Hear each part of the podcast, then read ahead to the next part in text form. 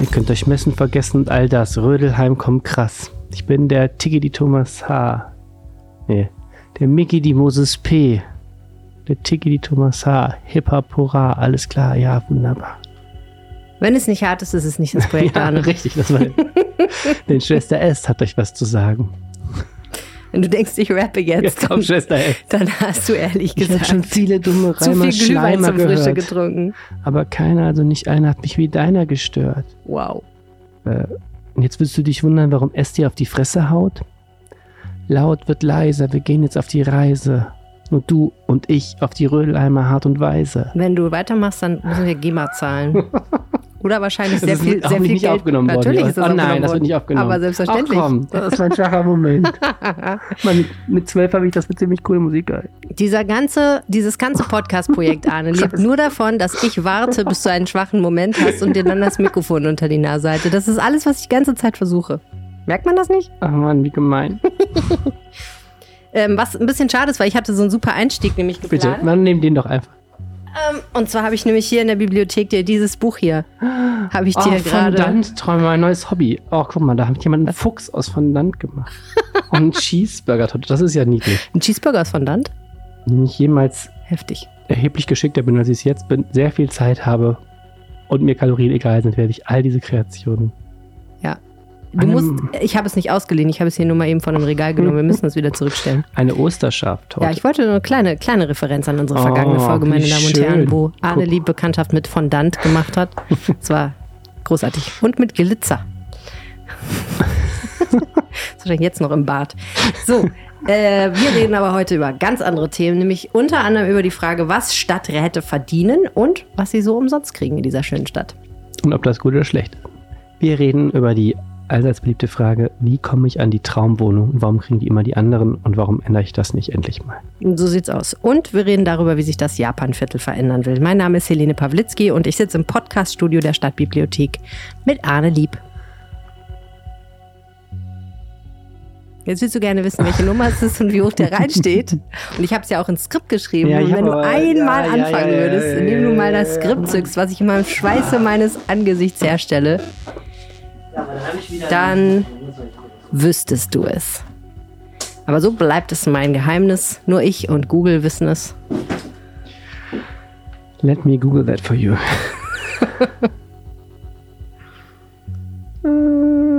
Achso, jetzt habe ich den Flugmodus anmachen. Das wird wahrscheinlich jetzt auch nicht weiterhelfen. Ihr hört Folge Nummer 235 dieses Podcasts und der Rhein steht bei glatten zwei Metern. Woher das weiß, fragt ihr euch? Naja, anderes Thema. Rheinpegel. Der Düsseldorf-Podcast der Rheinischen Post. Herzlich willkommen im Rheinpegel-Podcast. Wir sprechen hier jede Woche darüber, was Düsseldorf am allermeisten bewegt. Mein Name ist Helene Pawlitzki. Ich kümmere mich bei der Rheinischen Post um die Podcasts. Mein Name ist Arne Lieb. Ich bin nicht nur ambitionierter Jung-Hip-Hopper, sondern auch stellvertretender Leiter der Düsseldorfer Lokalredaktion. So sieht's aus. Und ich trinke eigentlich nicht so gerne Altbier. Also mal, wenn ich im Braus bin, klar, weil was willst du sonst trinken? Aber ich fand dann doch die Geschichte spannend, dass es ja jetzt eine sogenannte Altbierbox gibt. Altbier United heißt die, wo jeweils eine 0,33 Liter Flasche der Hausbrauereien zum Schlüssel, Schumacher, Füchschen, Kürzer und Ürige drin ist. Also das erste Mal gibt es die Chance, mit einem Griff alle Düsseldorfer Hausbrauerei Altbiere abzugreifen. Was aber unseren Kollegen Alexander Esch dann doch sehr bewegt hat, ist der Preis dieses prachtvollen Werks aus Pappe und Glas.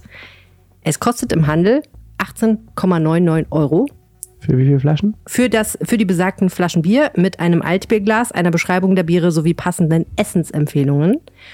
Und wer aber diese fünf Flaschen im Supermarkt kauft, der würde nur 7,50 Euro bezahlen. Hm, das ist in der Tat viel Geld. Das ist ein Mehr, großer Preisunterschied. Aber die Macher sagen, diese Marge ist total berechtigt und billiger können sie es auf keinen Fall anbieten, weil das alles schon so teuer ist, wie es ist. Weil sie müssten, mussten ja ihren Designer anstellen, der die Box macht und Pappe ist teuer, ist wirklich teuer und so weiter und so fort. Fand ich auch echt spannend, ne? Ich hatte mal so einen Craftbeer-Laden an der Ecke, den gibt es leider nicht mehr da in Flingern. Da habe ich mal so eine Box zu Weihnachten jemand geschenkt. Das war sehr schön, weil wir die dann direkt gemeinsam natürlich getrunken haben. Und das ist ja irgendwie jetzt lustig, wenn du so Craftbiere durchtrinkst und dann immer deine Meinung könnte man so, kann man dann so jeweils Karten hochhalten, wie gut man das findet oder so, wenn man das möchte. Das ist eigentlich ein nettes Geschenk. Ich meine, bei Altbier ist natürlich die Frage, Obwohl, man kann die mal endlich alle gegeneinander probieren. Das ist schon ganz schön. Ja, wahrscheinlich schon. Also ich glaube, zum Beispiel mein Mann, der gerne Bier trinkt und das sehr spannend findet, würde das schon gut finden. Aber das ist natürlich dann die Frage, wie ist das individuelle Preisbewusstsein? Also wenn du so als Tourist in die Stadt kommst und so ein Mitbringsel suchst, dann gibst du vielleicht auch 19 Euro dafür aus. Aber wenn du jetzt als durchschnittlicher Mensch das verschenken willst, dann bist du vielleicht doch so, dass du sagst, ich kaufe das und dann packe ich das irgendwie anders ein. Aber wenn also, du mich jetzt gleich fragst, was mich diese Woche bewegt hat, ich finde, wir bleiben jetzt ganz knallhart als nutzernaher, ähm, nutzwertiger Podcast, bleiben wir jetzt mal beim Thema Preise. Wir waren Montag mit der Redaktion Eisstock schießen. Mhm. Und zwar da bei der Eisbahn auf der Köh, da ist ja auch eine, eine, eine Curlingbahn, die ja. allerdings kein echtes Eis hat, sondern so Plastikplatten, was ähm, klimamäßig super ist, aber jetzt vom Charme irgendwie finde ich jetzt nicht wirklich ist. Und da war ich also auch auf dem Weihnachtsmarkt. Und ey, die Preise, ja, da kostet das kleine Alt 3,50 Euro. Mhm. Und da kosten die Reibekuchen. Ich hatte erst welche gegessen. Ich habe schon zweimal Reibekuchen im Weihnachtsmarkt gegessen. Ich gebe das jetzt hier einfach offen zu. Danke. Ich kann es mir erlauben.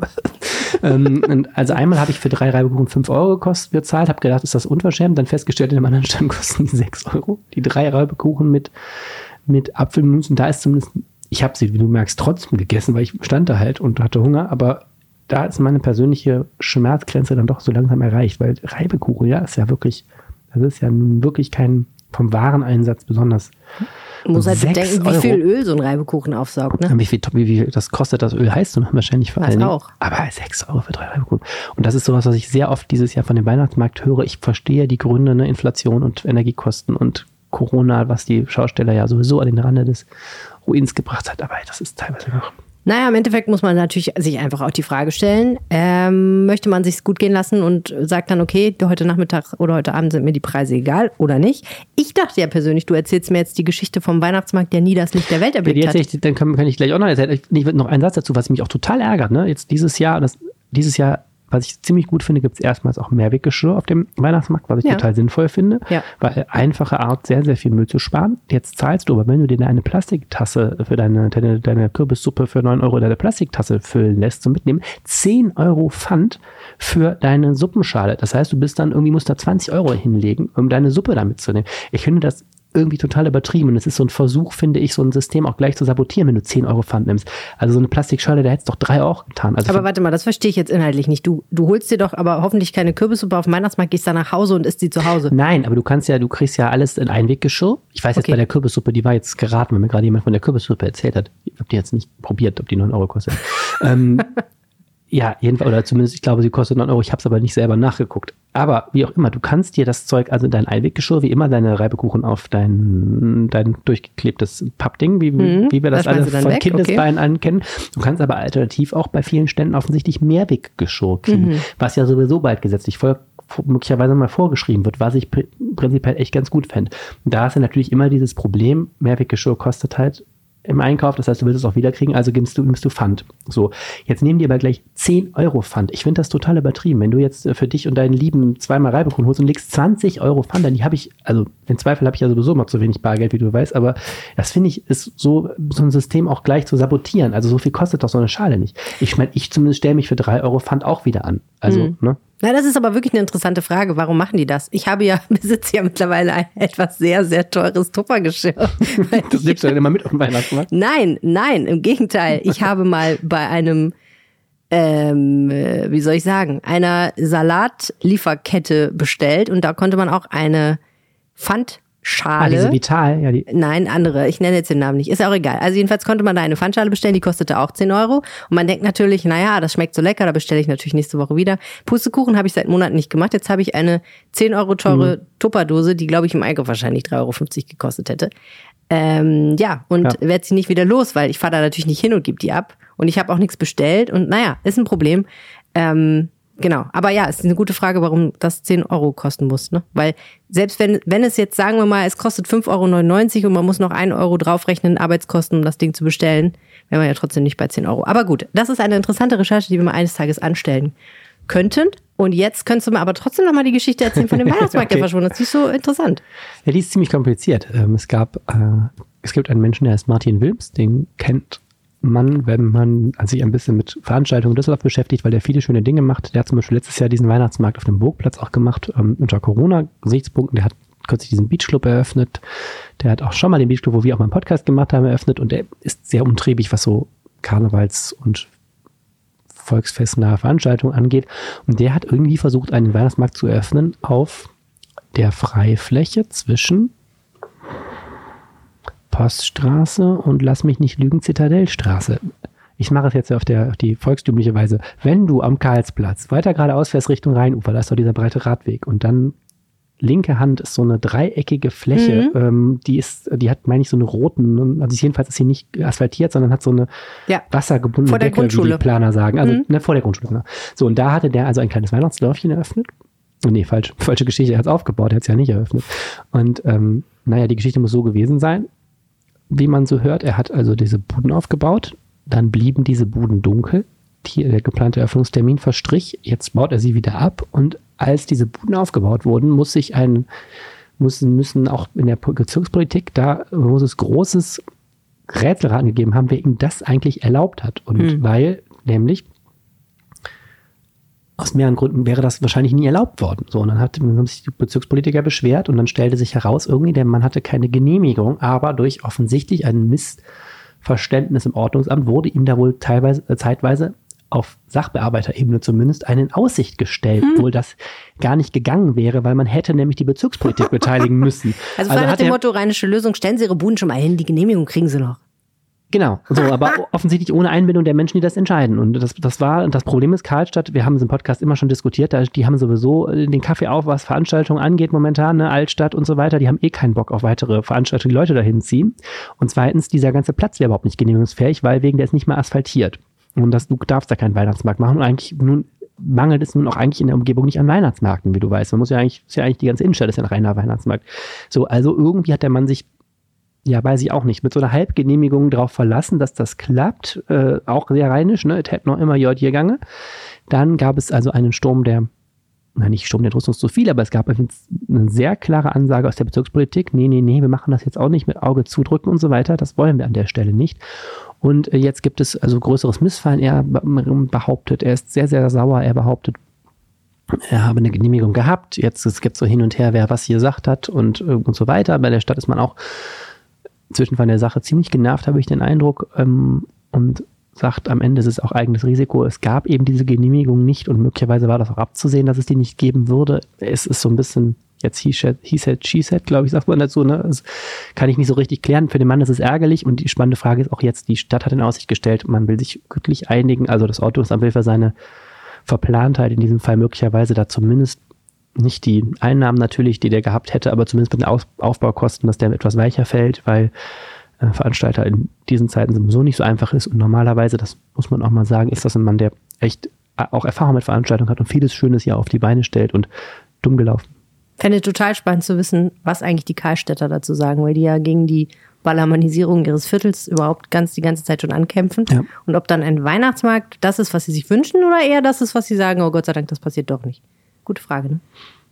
Ja, und wie gesagt, ich glaube gerade in der Kaltstadt, die Stimmung, die, wie ich auch so höre, ist eher, haltet uns bitte mal die feierwütigen Massen und die DJ-Veranstaltungen, so haltet uns die bitte mal raus. Und ich kann es auch verstehen, es ist ja nicht so, dass da nicht genug auch stattfinden würde.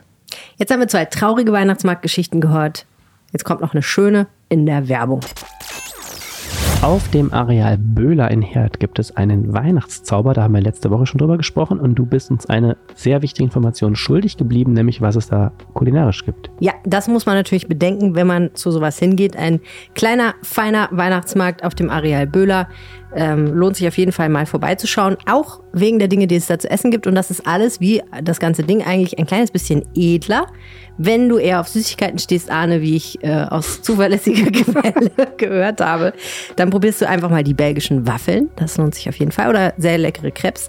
Aber wenn du eher die herzhaften Dinge bevorzugst wie ich, dann wirst du frohlocken ob der Aussicht, dass es dort Raclette gibt, also so leckeren geschmolzenen gegrillten Käse auf leckerem Brot oder die Gänseburger vom Landhaus Friemann, also schön ein Burger mit ein bisschen Gänsefleisch, das lässt Erinnerungen an St. Martin wieder auferstehen. Ansonsten finde ich auch noch sehr, sehr spannend, dass es dort eine Bratwurstmanufaktur gibt, die Düsseldorfer Bratwurst anbietet. Also eine Spezialbratwurst extra für diese schöne Stadt. Was mich aber ehrlich gesagt am allermeisten begeistert, ist Pasta und Wein. Ein Stand, der spezialisiert ist auf Pastagerichte mit dem entsprechenden Gläschen dazu, weil ich muss ja ehrlich sagen, ich bin ja nicht so der Glühweintrinker, gibt es da natürlich auch, auch in bester Qualität und so, aber ähm, für mich ist dann doch eher der Wein darf gerne kalt sein und von toller Qualität und gerne ohne Zucker. Und da könntest du dir zum Beispiel rote Linguine mit Kalbsbolognese reintun oder Rigatoni mit veganer Bolognese oder ein Trio von der Ravioli, Gorgonzola, Birne, Feige und Steinpilze. Arne, Mm. Das klingt doch nicht schlecht, ne? Und dazu einen kleinen Grauburgunder oder Riesling. Dann fängt der Abend richtig, richtig gut an. Also, das ist der Weihnachtszauber auf dem Areal Böhler. Noch bis 23. Dezember, mittwochs bis freitags von 16 bis 22 Uhr, samstags und sonntags von 13 bis 21 Uhr. Und nächste Woche verraten wir euch dann, welches Programm euch dort erwartet. Also, ich weiß ja eins, Ehrenamt ist harte Arbeit. Deswegen habe ich keins. Nein, ich hätte gerne eins, aber ich habe einfach für mich festgestellt, es geht nicht. Ich bewundere wirklich aus voller Seele Leute, die sich in den Stadtrat wählen lassen. Muss ich sagen. Ja. Zunächst mal. Ich auch. Ich, ähm, ich auch. Und ich habe immer mal gedacht, ich habe es nie getan, aber man müsste eigentlich mal einen Text schreiben, tun Sie etwas, schocken Sie Ihre Eltern, loben Sie einen Politiker. Weil ich finde, bei diesen, ähm, diesen ehrenamtlichen Arbeiten, es ist ein, eine Aufgabe mit sehr viel Sitzfleisch, mit einer hohen Frustrationstoleranz auch. Und ähm, wenn man die gut machen will, finde ich, muss man auch eine hohe intrinsische Motivation mitbringen, hinter die Dinge zu schauen, sich die schrecklich langen Papierberge, großen Papierberge auch mal anzuschauen, kritisch nachzufragen. Und das ist ja eigentlich die Aufgabe, die so ein Stadtrat als Vertretung von uns Bürgerinnen und Bürgern eigentlich einnehmen muss. Und das ist schon, finde ich, eine wichtige Aufgabe und eine sehr verdienstvolle. Genau, und wo du loben sagst, ich vermute mal, es wird nicht so häufig vorkommen, dass irgendjemand zum Stadtrat seines Vertrauens geht und sagt, Mensch, das habt ihr richtig gut gemacht. Ich bin so begeistert von eurer Arbeit, sondern eher kommen die Leute und sagen, wieso ist auf dem Spielplatz sowieso kein Wipptier angebracht und wieso machen die Hunde immer vor meiner Tür hin? Könnt ihr mal was dagegen machen?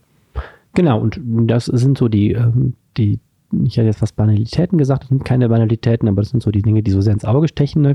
Du darfst nicht vergessen, die Stadt Düsseldorf hat einen Etat von drei Milliarden Euro. Da gibt es auch wirklich um knallharte Entscheidungen, auch um Auseinandersetzungen mit, sage ich mal, René Benko, Großinvestoren, mit, mit Menschen mit sehr, sehr großen kommerziellen Interessen, denen du ja auch als Kommune im Allgemeinwohl gegenhalten musst. Und das, auch das erfordert, finde ich, eine sehr wache Politik, die auch mh, krit- sich traut nachzufragen und auch mal eine, eine Ehrenrunde in Diskussionen zu gehen und zu sagen, sind wir da wirklich auf dem richtigen Weg?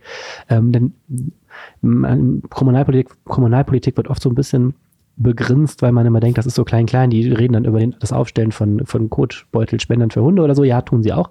Aber ähm, da werden schon echt Entscheidungen gefällt. Spätestens, wenn sie schief gehen, merkt man dann für eine Stadt, äh, dass, dass da wirklich große Grundsätze unseres Zusammenlebens gerade diskutiert wurden. Ne? So, jetzt haben wir viele Vorbemerkungen gemacht und jetzt kommen wir zum eigentlichen Kern der Sache. Nur weil es Ehrenamt ist, ist es ja nicht umsonst.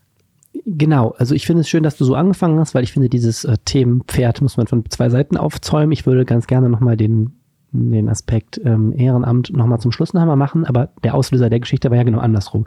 Äh, wir haben in Düsseldorf eine ähm, eine Affäre, eine kleine Affäre, eine Freikartenaffäre gehabt, ähm, die bezog sich auf eine Stadttochter. Also die Stadt Düsseldorf besitzt verschiedene Unternehmen, unter anderem ein Unternehmen, das ziemlich schillernd ist, das heißt D-Live. Die holen dann die Stones und äh, die Bush Mode und so in die Stadt, die machen die das Bespielen der großen Veranstaltungshallen. Ne? Und äh, die haben, diese ganzen Stadttöchter haben immer einen Aufsichtsrat und der wird auch teilweise bestückt mit diesen Ratsleuten, weil die Stadt Düsseldorf als Eigner ja da einen Vertreter hinschickt. Und da gab es eben den Fall eines Ratsmitglieds, das im Verdacht steht, sich über Gebühr Freikarten besorgt zu haben. Das hat so ein bisschen so einen Subtext, äh, da, so als hätte diese Person da jetzt auch mal Freunde eingeladen und so ein bisschen dick aufgetragen, komm, wir gehen zusammen mal in die Arena und so. Ein Stück weit dürfen, dürfen das die Aufsichtsratsmitglieder, kommen wir gleich zu, aber man darf halt jetzt auch nicht zu viel ähm, in Anspruch nehmen, weil dann ist man sehr schnell bei dem, bei dem Vorwurf, sich da zu bereichern, ne? weil ähm, natürlich, das ist der erste wichtige Punkt, für ein Stadtratsmandat gelten Regeln. Das eine ist von der Gemeindeordnung her, wer sich dort wählen lässt. Das sind ja 90 gewählte Vertreter von Parteien. Der muss das Wohl der Stadt über alles stellen, sozusagen, und sich dem verpflichten und sich nicht da privat bereichern. Und das zweite sind auch gesetzliche Regelungen. Spätestens, wenn du deine Stimme verkaufst, für eine Gegenleistung ist das Korruption und da kann man auch für den Bau, Bau gehen.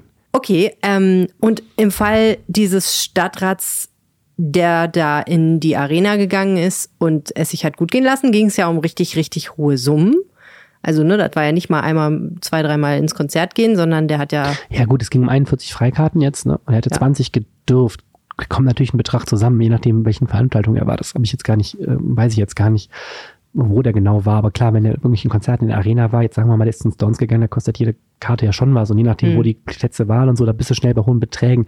Ich finde aber auf andererseits, es ist schon auch jetzt auch nicht die Welt. Ne? Also, so, es ist schon so, es ist schon sehr in dem Bereich, dass jemand vielleicht seine Kontakte genutzt hat, da mal anzurufen, zu sagen, sag mal, können der mich da nicht mit reinnehmen und so. Ich finde es, ne, weißt du, das ist so eher, das nicht ist jetzt nicht der war, große, nicht der große Griff in er die ja Kasse oder Platz weg, sowas. klar, ne? ja, sicher. Aber naja, gut, also wenn er 20 gedurft hätte und hat 41 kassiert, dann sind es halt definitiv mehr als die äh, doppelt so viele, Ja, man die er kann gedurft argument- hätte. genau, man kann argumentieren eben, das ist mh, politisch, moralisch, möglicherweise auch rechtlich. Genau. Es ist daneben. Die Affäre ist ja jetzt erstmal insofern vorbei, als dass ähm, dieser Mensch zurückgetreten ist. Aus dem Aussichtsrat zurückgetreten. Und das wird eben noch jetzt gerade, es gibt Anfangsermittlungen äh, der Staatsanwaltschaft zur Frage, ob das überhaupt ein strafbares Verfahren jetzt auch in einem wirklich gesetzlichen Sinne war, neben der Frage, ob das gegen die Compliance-Regeln dieser Stadttochter verstoßen hat. Das scheint ziemlich offensichtlich zu sein, dass er das auf, so da nicht gedürft hätte. Und natürlich auch politisch ist das ein, ist das natürlich für die Person ein ziemlicher Bumerang. Ähm, und deswegen hast du dich aber mal mit der Frage beschäftigt, was dürfen die eigentlich, was kriegen die eigentlich? Ne? Genau, ist ja eine spannende Frage. Ich, ähm, genau, also, wie gesagt, du kommst in den Stadtrat, du lässt dich aufstellen, du wirst gewählt. Ähm, 90 Menschen sind 2020 gewählt worden. So, jetzt ist dieses Stadtratsmandat ähm, ja eine verdammt, verdammt, verdammt zeitaufwendige Angelegenheit. Also du hast zehn Ratssitzungen im Jahr, von denen eine um 9 Uhr morgens beginnt und bis in, den, in die Nacht geht. Das ist die Haushaltssitzung im Dezember und neun andere gehen immer Wie du aus eigener leidvoller Erfahrung weißt. ja, ja, das ist, äh, das ist, und wenn die nicht fertig werden, müssen sie Freitag nochmal äh, an. Du hast neun weitere Sitzungen, die gehen so donnerstags immer von 14 Uhr bis in den Abend. Du hast, musst dich dann natürlich engagieren, auch in Fachausschüssen, äh, die dann auch einmal pro Monat tagen. Du hast Vorbesprechung, Nachbesprechung, montagsabends in der Regel Fraktionssitzung, wo du dich reinsetzt. Es wird natürlich auch erwartet, gerade wenn du dich, die Hälfte der Leute sind ja gewählt aus Wahlkreisen, also wenn du jetzt für Unterrat, in den Stadtrat gewählt wirst, tust du durchaus gut daran, dich in Unterrat auch mal sehen zu lassen, sonst fragen sich die Leute natürlich, warum sie dich gewählt haben, früher oder später, und dein eigener Parteiortsverein wird wahrscheinlich sauer. Du musst auch mit der Partei ähm, möglicherweise sich auch mal Parteitag sehen lassen, äh, natürlich, aber auch im Ortsverein deine, deine Netzwerke spannen. Äh, du musst dich in die Themen reinarbeiten zu Hause. Also, wie gesagt, das sind schon, je nachdem, wenn du Planung und Stadtentwicklung machst, verdammt große Stapel Papier, wenn du mal so ein Bauprojekt wirklich dir angucken willst, was da alles für Regelungen sind. Und du sollst ja das Ganze bewerten und, und dir eine Meinung bilden. Also, das ist schon mehr als ein Hobby. Das ist schon wirklich eine richtige Neben, mindestens Nebenbeschäftigung. So. Das heißt, du musst auch beruflich da ordentlich Abstriche machen. Also viele gehen dann auf eine Halbtagsstelle oder, das müssen wir gleich im Anschluss nochmal besprechen, sind, haben sowieso die Voraussetzung, dass sie sich sowas leisten können. Zum Beispiel, weil sie Rentner sind. Hm, oder Freiberufler vielleicht, ne, die nicht so viel arbeiten. Oder Freiberufler, genau. Und das, also du kriegst auf jeden Fall, ähm, du kriegst 520 Euro dafür pauschal pro Monat und du kriegst ähm, pro Sitzung, die bis zu sechs Stunden lang ist, 25 Euro. Und wenn die sechs Stunden Grenze gerissen wird, dann tut die Stadt nochmal 25 Euro drauf. Hm. Ich habe mir das jetzt mal kommen lassen. Der Stadt, die Stadt Düsseldorf hat letztes Jahr 1,1 Millionen Euro an die Staatsleute ausgezahlt. Klingt erstmal viel. Kannst du, wenn du es jetzt durch die 90 Leute teilst, bist du bei 12.000 Euro pro Person. Das heißt, das kriegt so ein Tausender im Monat ungefähr. Je nachdem halt, wie viel Sitzungen du wahrnimmst. Mhm. Also, wenn man es mal runterrechnet, ist es kein super bezahlter Job, kann man echt nicht sagen. Also, es, ne, es lohnt sich, äh, man macht das schon, auch wenn man jetzt Teile seines eigentlichen Dayjobs sozusagen aufgibt, macht man das trotzdem noch, weil es einem wichtig ist. Nicht, wenn Genau. man damit Geld verdient. Ja, und das ist die spannende, genau. Und das, ähm, aus finanziellen Gründen ist das, finde ich, jetzt nicht besonders interessant. Also je nach, es kommt jetzt immer darauf an, was du für Möglichkeiten hast, wie du qualifiziert bist. Aber ich sag mal, wenn du jetzt Akademiker bist, für die Zeit, ähm, wenn es nach Stundenlohn runterrechnest, kannst du definitiv bessere Nebenjobs kriegen. So, wahrscheinlich kannst du auch, wenn du normal einfach irgendwo kellnerst, verdienst du mehr Geld. Also 25 Euro für sechs Stunden, kannst du ja mal durchrechnen, wie viel da pro Stunde hängen bleibt. Und dann hast du eben noch ein paar andere Vergünstigungen finanziell. Das ist, äh, es ist alles Pillepalle. Du kriegst eine, die Anfahrt zum, zum Rad bezahlt oder einen Tiefgaragenplatz da im Grabeplatz, wenn du im Rathaus eine Sitzung hast. Du kriegst, die haben so ein bestimmtes Kontingent an Freikarten für Fortuna und DEG, was da zwischen den Fraktionen verteilt wird.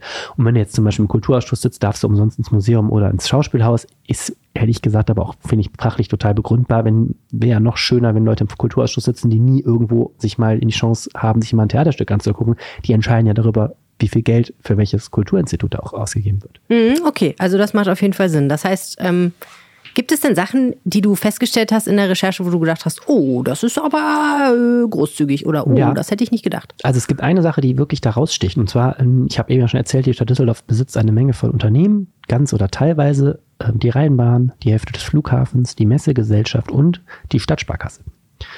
Und dazu diverses Kleinkram von der Jugendberufshilfe bis, keine Ahnung, es ist bis zur Schulbaufirma IPM oder sowas, die kennt kaum einer, der nicht irgendwie damit involviert ist.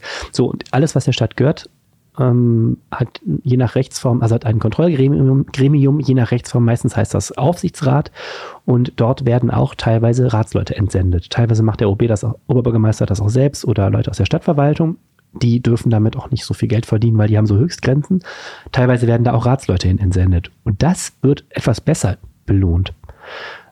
Aber völlig unterschiedlich. Also wenn ich zum Beispiel in die städtische Immobilienfirma IDR quälst, Industrieterrains Düsseldorf-Reisholz, die Mhm. unter anderem der Rheinschum gehört, dann kriegst du für ein einfaches Mandat im Jahr 200 Euro. Richtig interessant und völlig aus, völlig nach oben ausstechend ist die Stadtsparkasse. Die hat einen sogenannten Verwaltungsrat, weil das andere eine andere Rechtsform ist.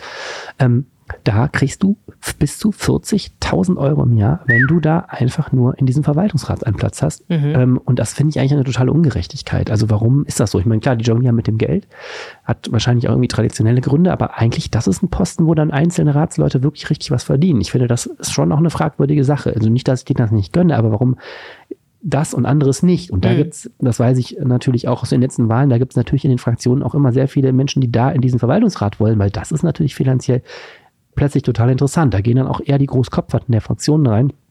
Kann man ja auch mal diskutieren. Ja, absolut, weil die Frage ist ja, wie entscheidet man das eigentlich? Wer entscheidet das eigentlich, dass die das machen? Und wie wird das geschachert? Naja, also ne, zwischen den Fraktionen wird das nach Wahlergebnis aufgeteilt. Also da wird dann ausgerechnet, wer wie viele Sitze hat. Ähm, dann die CDU ist stärkste Kraft hat, also auch die meisten Sitze und so weiter. Und dann in den Fraktionen wird das natürlich ausbaldowert. Macht. Naja, nach Macht und natürlich auch nach fachlicher, also ich sage jetzt mal, der Rheinbahn-Aufsichtsrat liegt gerade bei der CDU. Andreas Hartnick ist der Verkehrspolitiker der CDU und der hat auch ähm, hat das schon mal gemacht, der ist da auch fachlich einfach drin. Das ist dann total logisch, den da hinzusetzen, weil der auch eine Spezialisierung hat. Ne? Ja. Andere Jobs musst du natürlich auch erstmal jemanden suchen. Also es gibt ähm, teilweise dann, wenn du nicht da der dritte Vertreter für die CDU bist bei irgendeiner kleineren Stadt, Tochter oder so, das ist dann eher so, dass dann lange gesucht wird und irgendwer muss dann mal oder so. Ne? Das gibt also auch natürlich in der Politik auch begehrtere Posten und weniger begehrte, aber irgendwie müssen die natürlich gefüllt werden, weil das geht da auch um Stimmanteile. Ja, und ich meine, äh, man will jetzt auch nicht den Eindruck vermitteln, es sei keine Arbeit, die da geleistet werden muss. Auch da muss man ja wahrscheinlich sich durch den einen oder anderen Papierberg äh, mal fräsen, um das zu verstehen, was da passiert und Entscheidungen zu treffen oder zu beurteilen. Aber natürlich ist das trotzdem schon so, dass man dann schon eher denkt, okay, das, äh, das lohnt sich ja schon fast. Das lohnt sich, aber das ist total die Ausnahme. Hm. Ja, So, spannend. Sind wir nämlich bei dem anderen Bereich, der so interessant ist. Jetzt, was, was machen wir jetzt damit in der Bewertung? Okay, also Stadträte sind nicht nur Ehrenamtler in dem Sinne, dass sie umsonst arbeiten, sondern sie kriegen ein bisschen was dafür. Ist das jetzt gut? Finanziell lohnt es sich nicht. Und man kann argumentieren, ich habe heute noch mit einem aus der Politik diskutiert, der sich auf meinen Artikel hingemeldet hat und sagte, naja, also die Diskussion wird eigentlich falsch rumgeführt gerade. Das ist doch viel zu wenig eigentlich. Zum Beispiel in Bayern kriegen wohl ähm, solche Stadträte erheblich mehr Geld, denn die Frage ist, wer kann sich das leisten? Ja, du hast jetzt, du bist voll berufstätig, hast, äh, hast ein Kind. Ähm, wenn du jetzt in diesen Stadtrat gehen würdest, an irgendeiner Stelle musst du jetzt dir das auch leisten können. Entweder müsstest du eine Kinderbetreuung haben oder du müsstest mit dem Job runtergehen und so. Ähm, und so geht das natürlich diesen 90 Menschen, die da sitzen. Die Folge ist, du hast viele Rentner, du hast viele Freiberufler, wo auch interessant ist, wo die eigentlich jetzt ihren Vorteil daraus ziehen, ne? Unternehmensberater, Anwälte. Äh, du hast viele auch, die im politischen Betrieb tätig sind, die sind dann per Hauptamt, sind die irgendwie Mitarbeiter einer Landtagsfraktion und dann ne, sind die dann im Stadtrat, weil da hast du die Chance natürlich viel leichter freigestellt zu werden, weil so eine Landtagsfraktion hat natürlich großes Verständnis für ein politisches Engagement, während ähm, andere Arbeitgeber da vielleicht eher den Kopf schütteln, wenn du sagst, ich verschwinde jetzt mal. Ne, du hast ein Recht freigestellt zu werden, natürlich, ist ja eine wichtige demokratische Tätigkeit, aber du musst es dir auch leisten können. Und ähm, da, wenn du dir mal die Struktur im Stadtrat anguckst, spiegelt mh, der Stadtrat in seinem ja, in seinen Tätigkeiten, in, seinem, in seinen Geschichten, auch im Thema Migrationshintergrund zum Beispiel, spiegelt nicht die Stadtgesellschaft wider. Und da ist natürlich die Frage, müsste man vielleicht dieses, dieses Ehrenamt noch viel mehr entlohnen, mehr vielleicht auch an Alterssicherung zahlen und so weiter, dass auch Leute, mh, die das finanziell sich eigentlich nicht so erlauben können, sagen, okay, da habe ich so einen starken Ausgleich, das, das, das traue ich mich zu machen. Total schwierig, ne? Weil andererseits will man ja auch nicht, dass Leute das machen aus den falschen Gründen. Also man will ja eigentlich nicht, dass Leute das fürs Geld machen, Ja, aber, als Beruf sozusagen. Ja, aber, Oder? ja, aber umgekehrt ist ja auch die Frage, wenn die, Leute, wenn die Leute schon kein Geld kriegen, warum machen sie es denn dann? Also Ja. wenn, dann hast du nämlich Leute, die, wie gesagt, die es sich leisten können, weil sie finanziell unabhängig sind, viel zu viele Ja. sozusagen, also viel mehr als die Stadtgesellschaft sie hat.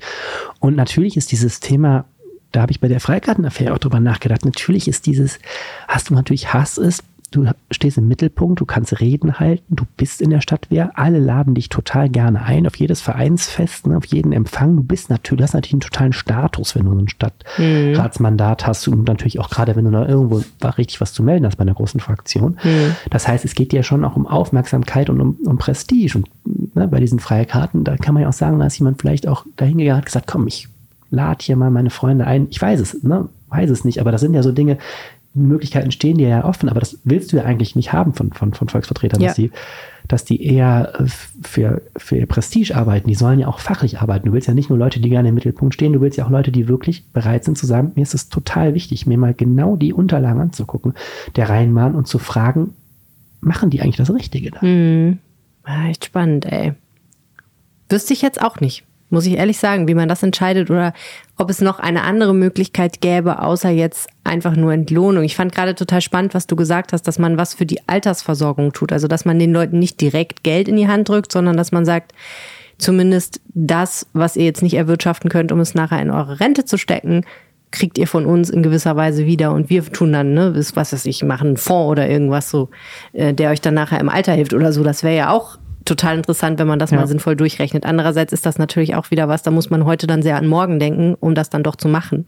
Weiß ich jetzt auch nicht, ob ich das könnte, so, ne? Ob die Nee, Kalkulation für mich funktionieren würde. um nochmal jetzt nochmal noch mal einen Schritt zurückzutreten, zu sagen, okay, aber ich finde wirklich, also ich habe ja meine letzten zehn Jahre sehr viele Nachmittage damit befristet mir, ge- gefristet mir sehr lange Debatten zu teilweise sehr kleinigen, kleinteiligen Themen anzuhören und sage, der Einfluss dieses Stadtrats ist schon groß. Die sind schon auch natürlich ein Sprachrohr auch der Bürgerinnen und Bürger, die sollen sich ja an ihre Ratsleute wenden. Auch gerade, wir haben ja gerade über den Weihnachtsmarkt am Karlsplatz gesprochen, ne? da ist eigentlich so, dann sollen natürlich auch die Bezirksvertreter, Ebene unter dem Stadtrat, sollen natürlich auch das Ohr der, halten an die Anwohnerschaft, die sollen ja auch gerade der Stadtverwaltung gegenüber auftreten und sagen, Leute, das könnt ihr so nicht machen oder wir, wir geben jetzt euch mal das Bild der Bürgerschaft wieder. Und es geht, wie gesagt, auch einfach um gewaltig viel Geld. Wir sind ja nicht Klein-Kleckersdorf. Wir haben äh, in Düsseldorf ja geht es um Milliarden und es geht um, um große Poker, Immobilien und dies und das. Und ich, da erwartet man ja auch von jemand mit einem Ratsmandat, ähm, dass er mit großer Verantwortung und großem Esprit da reingeht. Und deswegen ähm, glaube ich, ist es schon auch sehr wichtig, diese Leute zu pflegen und diese Frage auch ruhig mal zu stellen. So sehr auch natürlich andererseits man nicht will, dass sich jemand bereichert, ist es auch wichtig zu fragen, ähm, was können wir tun, um da gut vertreten zu werden. Spannende Debatte. Danke für deine Recherche, Arne. Gerne. Ich bin ja so froh, Arne, dass ich eine Wohnung in Düsseldorf gefunden habe. Es ist so, es ist ja 2019 bin ich ja hergezogen und ich bin ja immer noch glücklich darüber, dass ich eine Wohnung gefunden habe. Also es ist immer Ja. noch so, dass ich manchmal aufwache morgens und denke mir, ach, ist das schön. Total. Wohnungssuchen gehört wirklich zu den schlimmsten Pflichten des Lebens. Ja, ja, und vor allen Dingen diese Ungewissheit. Kriegt man die Wohnung, kriegt man sie nicht, wenn man dann überhaupt erstmal eine Total. gefunden hat. Ganz, ganz schwierig. Ähm, spannende Artikel von meiner Kollegin, unserer Kollegin Julia Nemesheimer diese Woche. Die hat sich nämlich mal mit der Frage beschäftigt, was man als potenzieller Mieter eigentlich tun und lassen sollte, um einen Vermieter von sich zu überzeugen, um die Wohnung tatsächlich zu bekommen. Und ähm, naja, ein paar Sachen liegen eigentlich auf der Hand, aber ein paar andere Sachen sind dann doch ein bisschen überraschend. Und wir haben jemanden hier, der sich damit sehr, sehr gut auskennt. Herzlich willkommen im Rheinpegel-Podcast. Christian Deussen, Geschäftsführer von Deussen Immobilien. Ja, hallo, vielen Dank für die Einladung. Genau, ich bin Christian Deussen. Unser Unternehmen ist seit 45 Jahren in Düsseldorf im Immobilienmarkt. Ich bin seit 30 Jahren dabei. Unser Schwerpunkt ist Wohnimmobilien. Also dementsprechend sicherlich ein spannendes Thema, mit dem wir tagtäglich zu tun haben. Inwiefern entscheidet denn der Makler darüber, ob ein Mieter eine Wohnung bekommt oder nicht? Ja, der Makler ist natürlich sehr oft vom Vermieter beauftragt, ähm, legt dem Vermieter eine Handlungsempfehlung vor, hat also durchaus schon einen gewissen Einfluss, äh, ob der Mieter den Zuschlag erhält oder nicht. Was heißt Handlungsempfehlung? Ja, äh, ob unter welchen Bedingungen er mit dem Mieter äh, in finale Gespräche eintreten sollte, beziehungsweise den Mieter in der Endauswahl äh, vorsehen, in Erwägung ziehen. Das heißt, der Makler prüft entsprechend die Unterlagen, kommuniziert seinen Eindruck, den er vom Vermieter hat. Es gibt ja entsprechend die harten Faktoren, die Hard Skills, die äh, Bonitätsauskunft, Einkommensnachweis etc. Und es gibt natürlich nicht zu unterschätzen auch den persönlichen Eindruck, der nun mal gegeben ist. Also Sie sind eigentlich der Gatekeeper, der, wenn ich jetzt komme, mir eine Wohnung angucke, die Sie vermakeln, mich eventuell gar nicht erst zum Vermieter durchdringen lässt, praktisch. Ja, korrekt, ganz genau. Was natürlich auch den Sinn hat, der Vermieter entlastet sich natürlich ganz bewusst dadurch, dass er sagt, ich habe andere Sachen zu tun. Die ähm, üblichen Vermietungsaktivitäten soll der Makler als Dienstleister für mich durchführen. Hm. Am Ende stehen Sie also auch so ein bisschen in der Verantwortung, dass Sie dann sozusagen jemand da angeschleppt haben. Richtig, korrekt, ganz genau, ganz genau. Das ist natürlich sehr oft wirklich genau das Thema. Mhm. Sie wollen natürlich auch, dass der Vermieter Sie wieder beauftragt, wenn die Wohnung mal wieder leer ist. Ne? Korrekt. Das heißt, ich muss natürlich im Zweifelsfall dem, äh, dem Vermieter gegenüber argumentieren, warum unsere Ent Handlungsempfehlung gewesen ist, genau diesen Mieter auszuwählen. Okay, dann fangen wir doch mal mit den harten Sachen an. Sie haben gesagt, Bonitätsauskunft. Kennt man ja. Richtig, ganz genau. Also was dabei äh, wichtig ist, ähm, die, es gibt zwei Arten Schufa-Auskunft. Das eine ist die ausführliche Schufa-Auskunft, hat so und so viele Seiten. Und es gibt die sogenannte verkürzte B-Auskunft. Da geht, sind lediglich äh, die Personendaten drin und ob die sogenannten Negativeinträge vorliegen. Ähm, das ist die, die für den Vermieter in der Regel völlig ausreicht. Der Vermieter hat auch keinen Anspruch auf die ausführliche Schufa. Einzelne Vermieter verlangen sie. Ob man sie rausgibt oder nicht, muss jeder für sich selbst entscheiden. Aber normalerweise reicht die verkürzte B-Auskunft äh, völlig aus. Da sind alle Informationen enthalten, die für den Vermieter relevant sind, nämlich Informationen, wie viele Handyverträge hat jemand, wie viel, äh, wie viele Bausparverträge, wie viele Waschmaschinen, ist natürlich für einen Vermieter völlig irrelevant. Aber ähm, vergrößere ich denn meine Chancen, wenn ich eine ausführlichere Auskunft vorlege, freiwillig? Aus meiner Sicht nein. Also einfach deswegen, ähm, das ist so ein Wulst an Datenmaterial, der für die Vermieterentscheidung irrelevant ist. Für die Vermieterentscheidung geht es einfach darum, sind Negativmerkmale in der Schufa vorhanden oder sind keine vorhanden. Und das geht aus dieser verkürzten Auskunft ähm, genau hervor. Mhm, okay.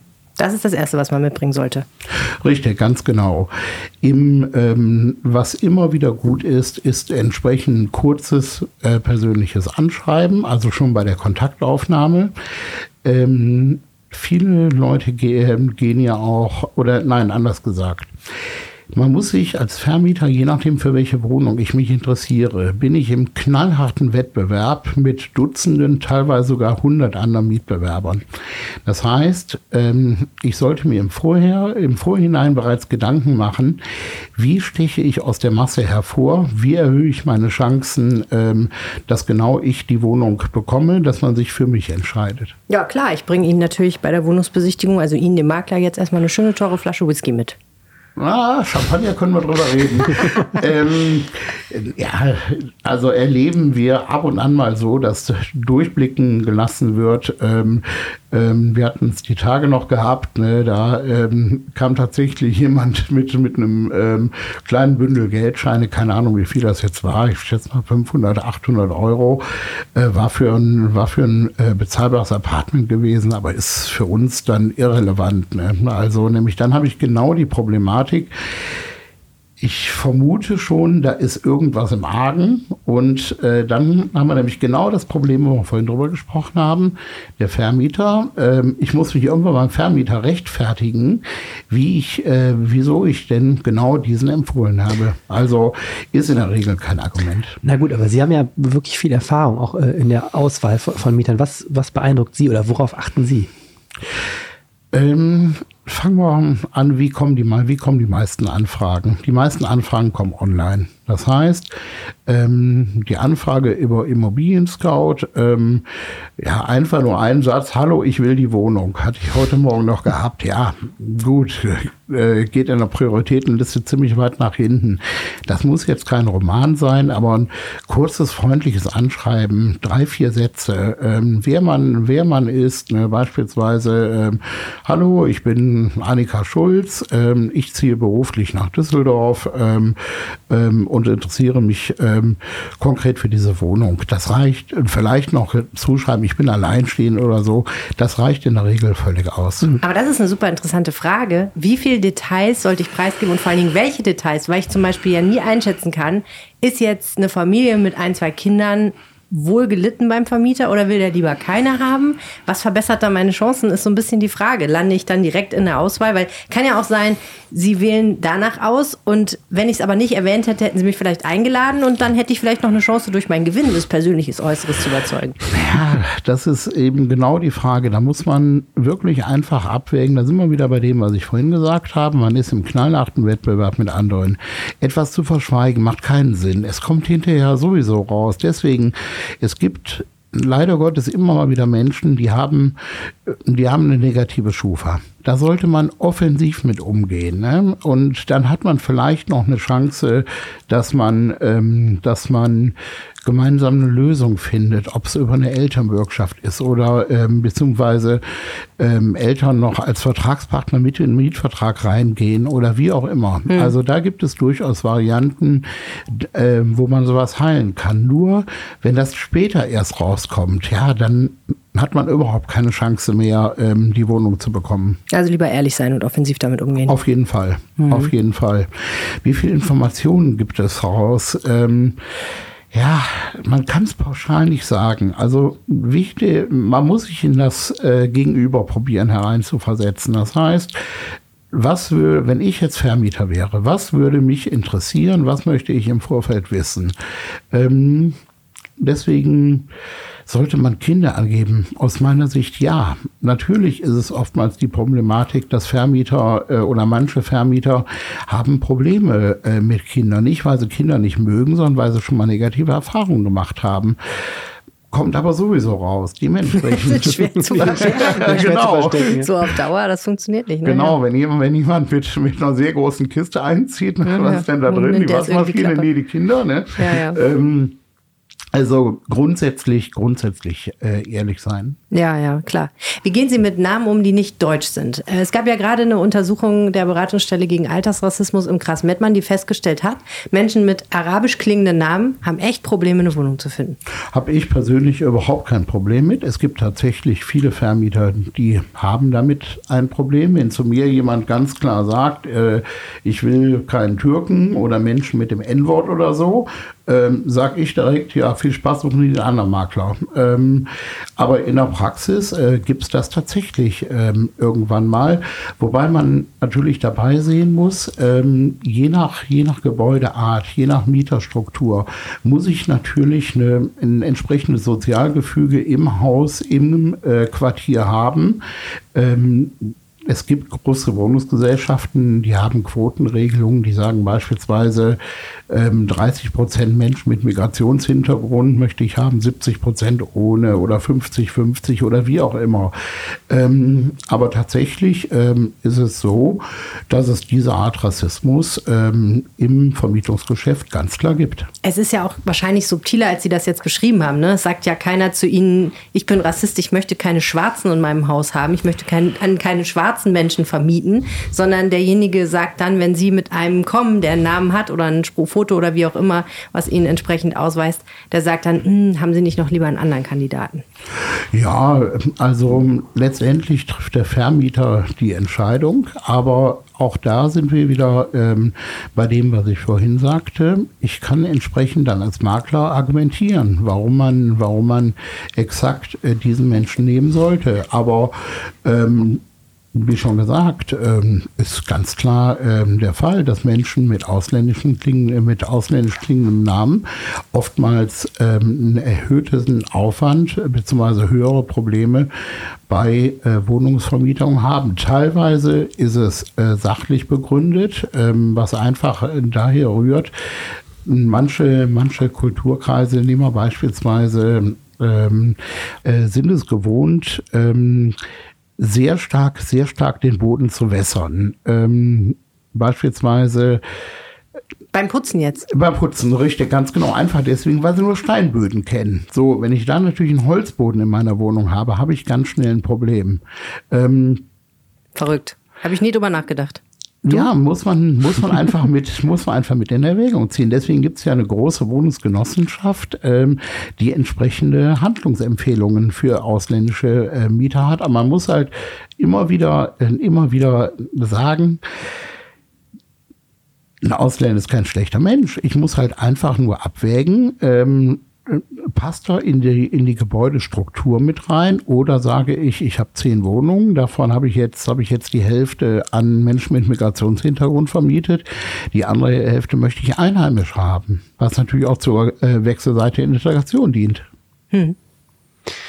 Kommen wir nochmal zurück zu dem Thema Tipps. Also sagen natürlich, freundliches Anschreiben ist so ein Klassiker. Ne? Mhm. Also das ist so ein erster Eindruck, wenn Sie merken, da verfasst jemand schon eine unfreundliche Mail, haben Sie schon keine Lust mehr. Das verstehe ich. Wenn, wenn man jetzt, wenn Sie jetzt persönlich jemanden treffen zur Wohnungsbesichtigung, worauf achten Sie? Pünktlich ähm, ist, ähm, sehe ich immer als wichtiges Kriterium an. Ähm, ich, äh, ich, achte allgemein auf ein, auf ein freundliches äh, Auftreten.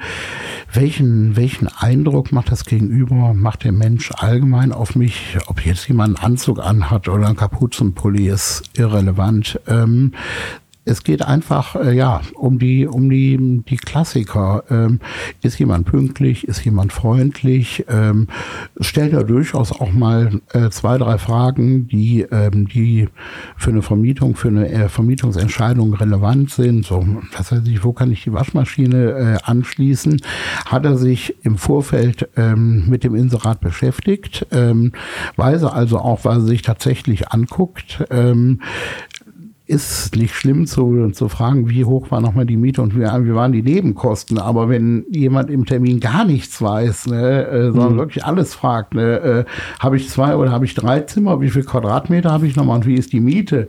Ja, gut, dann denke ich schon, ja, äh, super. Das sind natürlich Fragen, die man sich hätte vorstellen können. Mhm. Also echtes Interesse sollte vorhanden sein pünktlich. Wahrscheinlich auch sind die Schuhe geputzt oder Ach, das ist mir, klebt da noch was dran. Nein, das ist, das ist mir persönlich ziemlich egal. Okay, also so um solche Kriterien geht es nicht. Sauberkeit, ordentliches Auftreten ordentliches Auftreten allgemein, ob jetzt die Schuhe geputzt sind oder nicht. Also ich glaube, das ist für die Vermietungsentscheidung ähm, nicht relevant. Ich, was, was mache ich dann als nächstes? Hat jemand. Naja, äh, wenn er seine Schuhe nicht putzt, kann er wahrscheinlich auch die Fenster nicht putzen. Habe ich ehrlich gesagt noch nie drüber nachgedacht. Interessant. Und was, ja. Und was mir auffällt, also was ich auch schon schmerzlich in Düsseldorf erfahren habe, man muss irgendwie wahnsinnig schnell dann sein, oder? Also wenn Sie, ja. Sie machen wahrscheinlich dann am einem Tag zehn Besichtigungen oder fünf Besichtigungen und dann äh, sollte man nicht noch zu viele Nächte schlafen, ne? Ja, also die Entscheidungs, ähm, die Entscheidungsfindung, die Geschwindigkeit ist ganz, ganz wichtig. Also man hat teilweise innerhalb von nicht mal 24 Stunden 50, 80 Anfragen auf eine Wohnung. Äh, deswegen sind diese sehr schnell auch wieder offline oder als deaktiviert gekennzeichnet. Mhm. So dass die Geschwindigkeit natürlich ein wichtiger Aspekt ist. Ich sage zwar persönlich, immer schlafen sie einmal drüber, aber ähm, das muss dann noch reichen. Einmal schlafen muss dann noch reichen. Ja, es kommt auf die Wohnung an. Okay, und der Mieter, der die allerbesten Chancen hat, ist ja wahrscheinlich alleinstehende Person mit einem guten Job, einem sicheren Job, mit einem guten Auskommen, keine Haustiere, keine Kinder. Es kommt auf die Wohnung an. Also ähm, ähm, wir haben natürlich in Düsseldorf das laufen das Thema Dinkies, Double Incoming, No Kids. Ist natürlich aus Vermietersicht für eine Dreizimmerwohnung der ideale Mieter, aber man muss es natürlich immer von der Wohnung, von der Wohnung her abhängig machen. Wir hatten letztens im Düsseldorfer Süden eine relativ kleine ähm, Zwei-Zimmer-Wohnung gehabt, ich glaube 65 Quadratmeter. Ähm, da hatten sich unheimlich viele, vier, teilweise auch fünf Personen Haushalte drauf gemeldet. Ne? Das ist natürlich dann einfach zu viel ähm, für eine solche Wohnung. Je nach, je nach Immobilie, je nach Objekt, klar wird man auch mal Kompromisse eingehen, aber es die ähm, Personenanzahl sollte schon in einem Kontext äh, zur Größe der Wohnung stehen. Ich stelle mir Ihren Job unheimlich schwer vor, weil natürlich Wohnen so existenziell ist und manche Leute ja wirklich sehr lange und sehr verzweifelt suchen oder wenn Menschen zum Beispiel mit Kindern oder auch ohne aus ihrer Wohnung raus müssen und dann schnell was anderes in Düsseldorf finden müssen, dann sind die ja oft richtig in Not, oder? Ja. Und sie müssen diese harte Entscheidung dann treffen. Das stelle ich mir echt richtig hart vor teilweise. Ja, also äh, man guckt natürlich, wo kann man, wo kann man den Menschen helfen. Letztendlich ähm, bleibt die Entscheidung nach Möglichkeit natürlich faktenbasiert. Klar, wenn ich jetzt, äh, ich sag mal, ich habe jetzt ähm, drei Mietinteressenten in der Endauswahl. So, und alle drei sind von den Fakten her gleichwertig. So, und dann spielt natürlich auch die soziale Komponente bei dieser Entscheidung eine Rolle. Hm. Haben Sie noch einen heißen Tipp? Etwas, was die meisten Leute übersehen, wo Sie sagen, das könnte man noch probieren, wenn man eine Wohnung gerne haben möchte?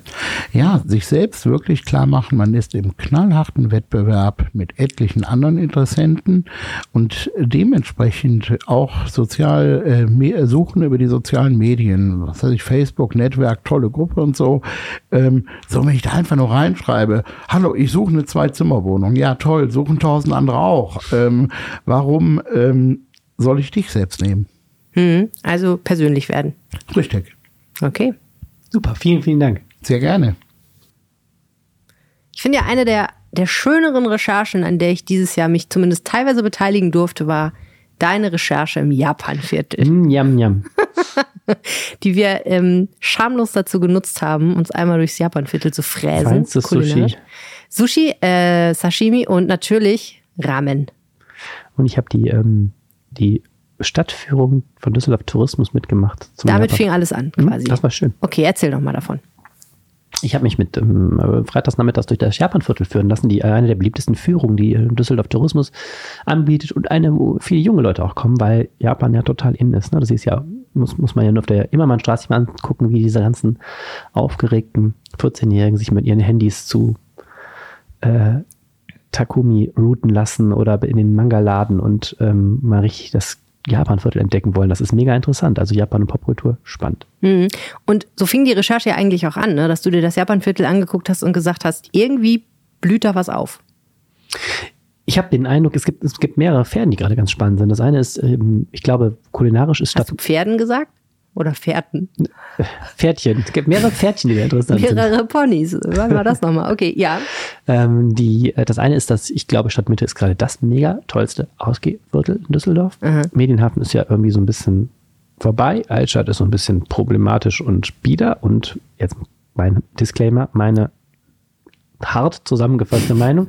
Und Stadtmitte bricht aus allen Nähten am Wochenende. Tolle Läden, nicht nur die Japaner, sondern generell die gesamte asiatische Küche von Indien bis äh, Korea ähm, letztlich da ja genießen und auch vieles andere. Und ähm, tolles Publikum, äh, unheimlich schön. Und das ist uns ja auch bestätigt worden, da warst du ja auch bei vom Chef von äh, Takumi, der gesagt hat, äh, ja, es läuft besser als vor Corona bei uns. Mhm. Uh, my name is Haruhiko Saeki. I'm Japanese and I, I came here to Düsseldorf when I was 26, 27 years ago. You run a lot of restaurants here, and you told us that you feel that more people are coming now than in 2019. So business is growing. Why do you think more and more people are interested in Japanese culture and cuisine? Mm, I feel that most of the people coming to this area wants to something new, something new food culture, not only food, but new cultures like animation, which is anime manga, and the dessert. So there are, nowadays, there are many, the shops food is giving a fun. That's why young people, and uh, not only young people, but many people are coming to this Düsseldorf to find uh, some fun. Ist eigentlich ja an sich schon mal ganz erstaunlich. Es läuft besser als vor Corona. Ähm, aber ich meine, gut, wenn man da am Freitag oder Samstagabend auf der Straße ist, dann sieht man auch genau das. Und jetzt wird spannend. Die Anlieger an der Immermannstraße sagen, alles klar, es läuft hier zwar gut, aber es könnte noch besser laufen, nämlich wenn dieses Viertel noch ein bisschen schöner würde. Genau, das war der zweite Ansatzpunkt, der ja total spannend ist. Dieses Japanviertel ist ja alles andere als eine Neuheit. Ne? Das ist ja schon so in der Nachkriegszeit im Grunde entstanden. Damals haben sich die japanischen Unternehmen da an der Immermannstraße angesiedelt, die ja ein ziemlicher Neubau nach dem Krieg ist. Ne? Und ähm, das ist mehr so entstanden. Und äh, die Stadtführerin sagte mir zu Recht auch, manchmal sagen ausländische Touristen, sie haben sich das total anders vorgestellt. Weil wenn du mal, zum Beispiel jetzt in San Francisco gibt es so ein Chinatown, da ist es wirklich so kleine wuselige Gassen, dann kommst du durch so ein chinesisches Tor da und so. Es ist so ein bisschen wie im Phanta ich hätte jetzt was gesagt, wie im Phantasialand, da haben die doch sowas doch auch, äh, du wirklich so sagst, voll authentisch Nur und eine, Menschen. eine, eine, eine ganz, eine fremde Welt sozusagen. Und hier dieses Japanviertel ist ja mehr so eine von vielen Nutzungen dieser Immermannstraße, die ja zugleich auch alles Mögliche ist, ne? Drogen, Treffpunkt, Durchfahrtsstraße, äh, so eine der wichtigsten Verkehrsachsen. Verkehrsachsen, da ist das ukrainische Generalkonsulat, wo immer voll Schlangen stehen. Das ist ja mitten im Vollgeschehen. Und ähm, naja, was jetzt eben passiert ist, dass erstmals im Grunde die Anlieger da sagen, wir müssten eigentlich auch mal darüber reden, was man mehr aus diesem Viertel machen kann. Und die haben ja auch total recht. Also wenn du dir anguckst, wie toll die Innenstadt hier gemacht worden ist, oder zumindest wie aufwendig die Innenstadt hier gemacht worden ist mit diesen Kühlbogenprojekten, ähm, im Grunde endet das da. Ne? Du mhm. hast den Martin-Luther-Platz noch komplett neu gestaltet, dann endet dieser schöne neue Belag und die Immermannstraße sieht eigentlich aus, wie sie immer aussah. Und ähm, auch dieses, was da an besonderem Wert ist, wird städtebaulich nicht so richtig rausgekitzelt. Es gibt zwei Straßenschilder auf Japanisch neuerdings und es gibt da irgendwie diesen Versuch, diese komischen roten Straßenmöbel in Kranichform zu machen, wo auch die Meinungen auseinandergehen, ob das jetzt so der Hit ist. Ähm, aber es gibt erstmals jetzt die Bestrebung der Anlieger da zu sagen, wir müssen reden, hier muss was passieren. Ich habe übrigens neulich jemanden beobachtet, der einen dieser Kraniche als riesige Bong verwendet hat. Ja, die ist drei Meter hoch, oder nicht? Ja, aber ich schwöre dir, er, hat, er hatte einen Joint, den hat er sich angezündet und dann hat er sein Gesicht in dieses in diese dreieckige Einbuchtung gehalten. Ich bin mir ziemlich sicher, dass das, was er getan hat. Ich habe da gestanden und mir das angeguckt. Was macht der da? Aber ich glaube, das war, was er getan hat. Und hat da reingepustet und ich glaube, dann hat er, ich weiß nicht, ich hatte den Eindruck, er verwendet das als, als Drogengerät. Okay. Schon erstaunlich, muss man auch erstmal drauf kommen. Ähm, wir haben gesprochen mit Benjamin Tenius, dem Assistant General Manager des Hotels Nico, was ja das, ich würde sagen, wahrscheinlich größte Hotel dort am Platz ist und bekannt ist dafür, dass es vor allen Dingen die asiatische, sprich auch japanische Kundschaft äh, anzieht. Und wir haben ihn gefragt, weil er eben auch in dieser Interessensgemeinschaft Immermannstraße ähm, eine wichtige Rolle spielt, was eigentlich die Vision für die Immermannstraße ist. Sauberkeit, Sicherheit und Attraktivität. Und alle Projekte, die wir jetzt und in Zukunft angehen möchten, sollten natürlich darum äh, sich drehen. Und das in, in nachbarschaftlicher Gemeinschaft, dass wir dann gemeinsam das in Angriff nehmen mit der Stadt, aber auch dann gemeinsam zelebrieren. Gib uns doch mal ein Beispiel. Was steht auf der To-Do-Liste? Auf der To-Do-Liste sind natürlich mit den verschiedenen Akteuren von städtischer Seite erstmal herauszufinden, wer ist wofür zuständig und dass wir dann von Seiten des äh, Kommerzes, aber auch von Anwohnerseite her dann auch vielleicht in die Richtung drehen, dass es in unserem Sinne gemacht wird und dass quasi unsere Meinung mit einbezogen wird. Ähm, ganz konkret jetzt zum Beispiel Fahrradständer, kommen die jetzt ähm, alle fünf Meter oder kommen die nur an die Straßenecken hin? Diese Sharing-Station ist eine weitere Geschichte eine Harmonisierung der Außensitzanlagen, dass das äh, harmonisiert wird, äh, ob die Estriche nicht irgendwann mal vielleicht durchgeführt werden sollten bis, bis Richtung Bahnhofsplatz. Das sind alles so Kirschblütenfest, das ist auch eine, eine, eine Geschichte, ob wir vielleicht ein Tor irgendwann mal hinstellen, Welcome to Little Tokyo. Es gibt ja mittlerweile schon auch diese Straßenschilder auf Japanisch, aber nur zwei. Da würden wir gerne nochmal acht dazu haben. Also es sind einige Aktionen, die wir uns ja vorgenommen haben. Wenn wir die jetzt Schritt für Schritt aufnehmen könnten und abarbeiten können, würde uns das freuen. Also eigentlich geht es darum, einerseits nochmal deutlicher zu machen, wo bin ich ja eigentlich und so eine durchgehende Identität auch optisch zu schaffen vielleicht und andererseits darum, nochmal wirklich mehr Aufenthaltsqualität auf die Immermannstraße zu bringen, sodass man auch sagt, ich gehe heute Abend dahin und mache mir da einen richtig schönen Abend, ziehe von einem Laden zum anderen und weiß, ich bin da überall willkommen und, und finde auch überall was Cooles. Ganz genau. Also wirklich, dass es nicht nur eine Durchlaufstraße ist, sondern eine Destinationsstraße. Ich gehe dorthin, ich verbringe dort meine Zeit und ich gehe reich an Erinnerungen und äh, Erfahrungen, gehe ich dann wieder nach Hause. Ja, und da muss ich ehrlich sagen, da habe ich so gedacht, hm, also Sauberkeit, Ordnung und so, alles schön. Aber erstens, ist das wirklich realistisch? Mhm. Angesichts der Lage dieser Straße und dieses Viertels? Und ist das realistisch angesichts der wie soll ich sagen, der Diversität der Kulturen, die dort zu Hause sind und auch ähm, der Menschen, die dieses Viertel bislang anzieht. Ne? Also du hast gesagt, Jugendliche und so. Für die ist Ordnung und Sauberkeit ja nicht das gleiche Kriterium wie jetzt für, weiß ich auch nicht, ähm, jemand, äh, weiß ich auch nicht, der seinen teuren Schmuck mit in seiner Handtasche führt und auf keinen Fall will, dass der geklaut ist und sicherlich abends im Dunkeln jetzt nicht auf der Immermannstraße ja. lang gehen würde. Also Anders gesagt, der Charme dieses Viertels, finde ich, lebt ja auch so ein bisschen davon, dass da viele Brüche sind.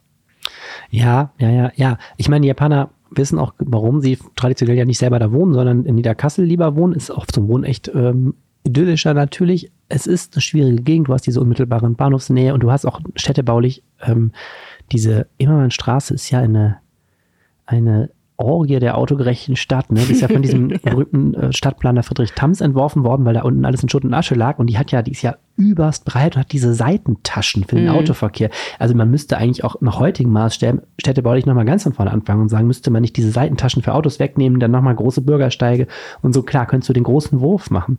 Gleichzeitig sehe ich das auch wie du. Erstens so ein richtig schönes, gepflegtes Viertel wird an der Stelle schwierig. Und zweitens, es, ich finde ja, ich, ich finde ja auch immer, das hat so den, gerade dieses Stadtmitteviertel, auch die anderen Straßen, der Klosterstraße, Oststraße, das hat so den Charme, das letzte Stück Düsseldorf zu sein, was halt nicht so posch ist. Ne? Mhm. Und das ist genau, sondern eher so urban oder subkulturell funktioniert. Es hat ne? was, ich böse gesagt, da fühlt sich Düsseldorf kurz mal an wie eine Großstadt. Wenn, wenn du dann jenseits der Kö, Kö bist und Richtung Altstadt oder so, ist es ja dann schon wieder echt eine sehr gepflegte Innenstadt. Also mhm. jetzt die Altstadt, ne? aber die Altstadt ist ja sowieso eher so ein bisschen so ein, finde ich, Raum für sich. So, aber ich meine, ich dachte jetzt an die Karlstadt, die ja dann mhm. sehr gepflegt ist. Da Stadtmitte ist schon richtig, geht schon richtig zur Sache. Ich finde, das hat auch was. Und ähm, genau, der ähm, Herr Tinius hat ja auch auch gesagt, solche Sachen, die man diskutieren kann, die Radständer woanders hinstellen, vielleicht den Straßenbelag mal verschönern. Klar, kann man alles drüber reden, aber natürlich ähm, ist total spannend, wo ist jetzt die Vision? Ne? Also ein wirkliches, wirkliches nur Japan-Viertel müsst ihr an der Stelle nicht hinkriegen. Ja, und ich meine, man soll mich jetzt auch nicht falsch verstehen. Ich bin sehr für Straßen, bei denen man nicht überfallen wird. Und, ne, also sicher ist ja auch gut.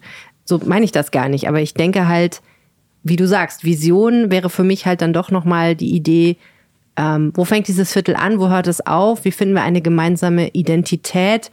Wie sieht eigentlich jetzt mal ganz marketingmäßig gesprochen so eine Customer Journey aus? Ne? Also wenn du oh. ankommst, ja, ja, ist jetzt fürchterlich, aber mhm. überleg mal, wenn du ankommst in Düsseldorf und du willst ähm, da wirklich mal eintauchen in die japanische oder was auch immer, äh, fremde Kulturen. Was machst du dann? Wo, wie begegnet dir dann diese Straße? Was siehst du dann als erstes? Wie einladend ist das für dich? Und wie, wie gut verständlich ist das übrigens auch für dich? Ne? Was ich ja immer wieder frappierend finde, ist, dass ich mich ehrlich gesagt in, der, in diesem Japanviertel in meiner in Anführungsstrichen eigenen Stadt wie eine Touristin fühle, weil mhm. ich viele Sachen überhaupt nicht verstehe. Total. Wir haben, sind da ja auf ein paar Sachen gestoßen, wie zum Beispiel die Frage, wieso zum Geier steht man eigentlich in der Schlange vor diesen Nudelrestaurants? Ja. Da haben wir dann gelernt, dass das nicht direkt Methode hat, das aber. ist im Grunde auch doch Teil der Customer Journey, um dich zu zitieren. Ja.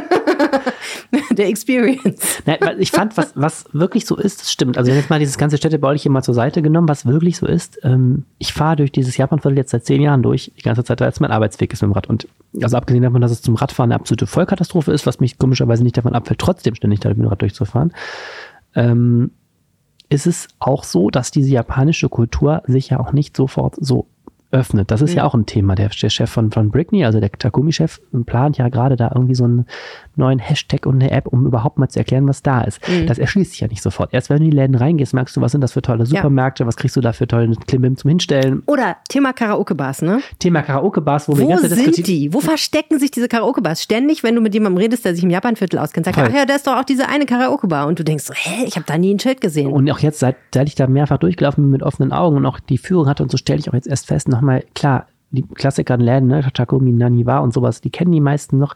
Es ist so unglaublich. Das ist ja, es gibt ja keine japanische Küche, sondern Japan ist ja ein, ein Land mit einer sehr äh, hohen ähm, Diversifikation in der Küche. Ne? Der Takumi-Chef hat uns ja auch erzählt, am Anfang gab es in Düsseldorf, die ersten Jahre gab es japanische Restaurants, weil wegen, da wollten die Japaner alles, was sie so, ne, was sie essen können, äh, wollten sie in einem Restaurant haben. Inzwischen gibt's ja alles Mögliche, von Sobernudeln über ähm, Grillrestaurants. Es gibt wenig Sushi eigentlich. Ne? Es gibt viel Rahmen, aber auch verschiedenen Rahmen und so. Und eigentlich ist es total toll, auch dieses Viertel überhaupt noch mal mehr mehr zu entdecken, was es hat. Das ist ja auch so, ein, so eine Richtung, in die gerade gedacht wird, dass selbst auch die Düsseldorfer überhaupt nicht checken, was da für eine Vielfalt ist. Mhm. Also bleibt auf jeden Fall spannend, ähm, was die Anlieger dort vorhaben, was sich davon umsetzen lässt und auch ehrlich gesagt, was die Leute daraus machen. Und noch ein letzter Satz, was ich auch total spannend fand, was uns der Takumi-Chef ja auch erzählt hat. Ja. Der will ja auch ein Vergnügungsviertel draus machen. Oh ja, und der will ein Arcade-Game Park oder sowas. Man weiß es ja, nicht so genau. So eine Halle, ne? So eine Spielhalle. Die Japaner lieben ja irgendwie so diese Kürbisspiel, Kürbisspiele, ja. wo man mit dem Greifer die Kuscheltiere rausholen muss und genau. sowas. Und das will er auch bringen. Und das scheint aber auch mit der deutschen, den deutschen Gesetzen nicht so ganz konform zu gehen. Also das ist ein spannender Ansatz, ne? Ja, genau. Er hat erzählt, ähm, das Problem ist, wenn man in Japan das Ding aufstellt, dann muss da nicht notgedrungen irgendwas bei rauskommen, wenn man einen Euro in diese Maschine schmeißt. In Deutschland aber schon, weil sonst ist es nämlich Glücksspiel. Also ehrlich gesagt, wenn ich das bekomme, ist da noch nie irgendwas rausgekommen. Nee, das ist komisch. Weil äh, man hat den Eindruck, dass vielleicht diese Gesetze nicht alle bis auf den letzten Buchstaben angewandt werden. Wer weiß. Ja, also super spannend. Äh, wir gucken uns das weiter für euch an. So, und jetzt haben wir noch das Wetter vom Wetterstruxi für euch. Ja, ist bei euch auch schon der Winterblues so richtig durchgebrochen? Also, es ist ständig grau, man wird nie so richtig wach, es wird nicht so richtig hell und dann ist es auch noch so uselig kalt. Brr. Naja, okay. Vielleicht habe ich jetzt auch nicht unbedingt die besten Nachrichten für euch, denn dieses Wochenende soll nicht viel besser werden. Grüße euch damit trotzdem ganz herzlich zum Wochenendwetter.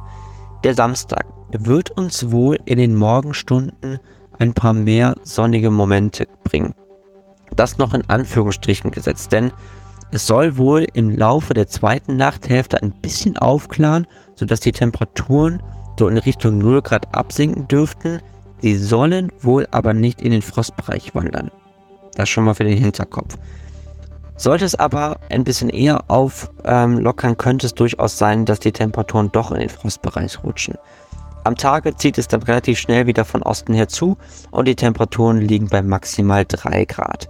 Blicken wir noch kurz auf den Sonntag, denn der wird relativ ähnlich ablaufen. Auch hier haben wir in der zweiten Nachthälfte bzw. am frühen Morgen einzelne sonnige Abschnitte bzw. der Himmel und die Wolken klaren ein bisschen auf und auch dann rauschen die Temperaturen wieder ein bisschen weiter runter, sodass wir so in den Morgenstunden bei so etwa minus 1 bis plus 1 Grad liegen werden.